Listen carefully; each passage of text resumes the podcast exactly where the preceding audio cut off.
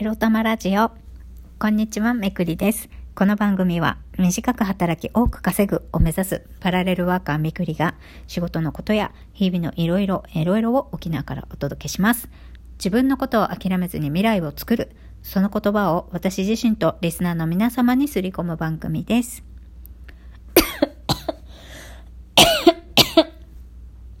すいません、むせました。えーお昼正午前のエロ玉ラジオです。皆様、あともう少しでお昼時間に入りますね。もう疲れた私。疲労困憊。10分ほど前にね、もうなんやらかんやら、もう支払いのさばいたりね、税金の免除申請ね、あの、不備がありましたから追加資料の提出してくださいって年金事務所からね、封書が 来ちゃったのでね、また、あの、年金番号をね、書いてね、返信用封筒を準備したりね、もう、まあそんな中で、また前に住んでたね、田舎町、まあ沖縄全体が田舎みたいなもんですけれども、まあそれよりも前に住んでたところはさらに田舎でのどかなとこだったんで、そこでね、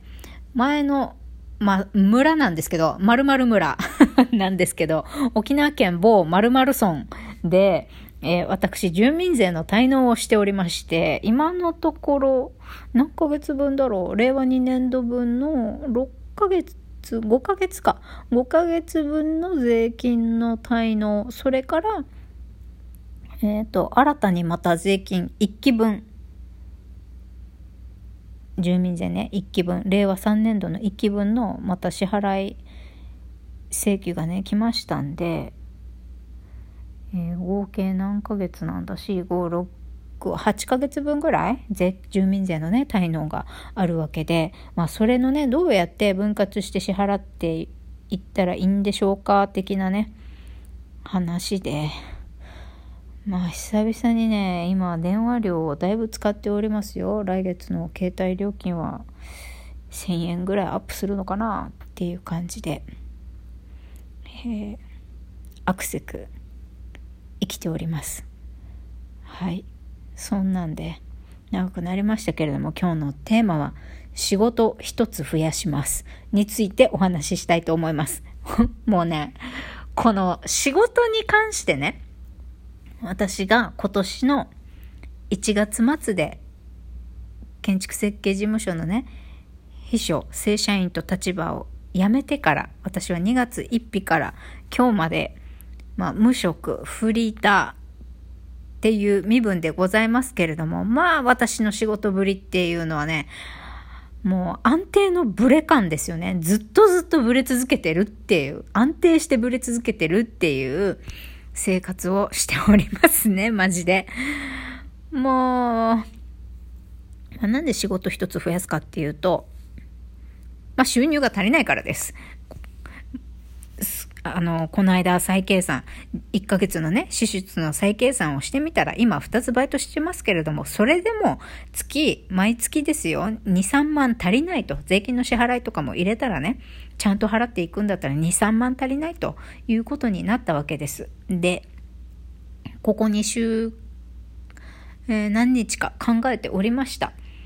えーじゃあこの足りない分をね、ワークショップで稼ぐぞってやって、頑張るのか、それともやっぱり時間を売ってね、稼ぎを得るのか、どうするって聞いた時に、この、そもそも、これからね、自分の事業作りをしていく中で、ワークショップね、集客していけるかもどうかもわかんない最初のうちはね、ほんと儲けなんてね、考えない方がいいじゃないですけども、う儲けなんか取れない。少なくとも私は半年間ずっと赤字続きだった。だからね、まずは、この過去の半年間、直近の半年間は赤字続きだった酵素ジュースの販売、ワークショップだったからね、今度はもうプラスにするっていうよりも、マイナスにならないようにワークショップを運営していくっていうところから始めよう。ということは、月の支出、マイナスは続くから、また時間を売って生活するっていうのは大変だけれども、あの、2、3時間とかそんなぐらいのね、アルバイトをね、増やそうっていうことを決めました。だ丈夫かな、私。でも、なんかね、甘やかしてるから甘えちゃうんじゃないかなっていう気もしてくるんだよね。あの、体力的な辛さはね、あの、精神力で乗り越えられるんだよね。まあ、その時は気張ってて、なんとも思わないけど、後でね、どっと疲れちゃったりするんだけど、心のダメージってさ、イライラするとか腹立つとか傷つくとか不安とか心配とか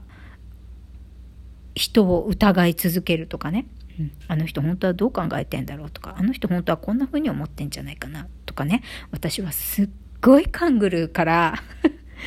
だからあの午後のね IT 企業のアルバイトみたいにあの時間は多くないけど、精神的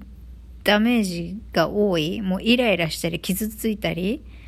自分を攻撃してくるような、えー、時間は、なるべく少しずつ減らしていこうと思って。まあ、長くて、年内までのお勤めにしようかなと今は思っているので、昼のバイトね。うん。まあ、ゆくゆく辞めるっていうのも見越して、まあその時またすぐね、仕事見つからない可能性もあるから、その時に、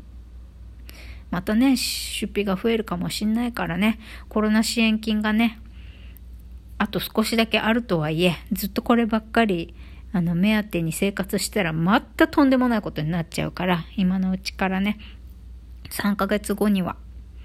えー、年内いっぱいで IT 企業は辞めるっていう予定で、今のうちからね、ちょっとプラスして働いておいて、貯金を、まあ何かあった時のための貯金をね、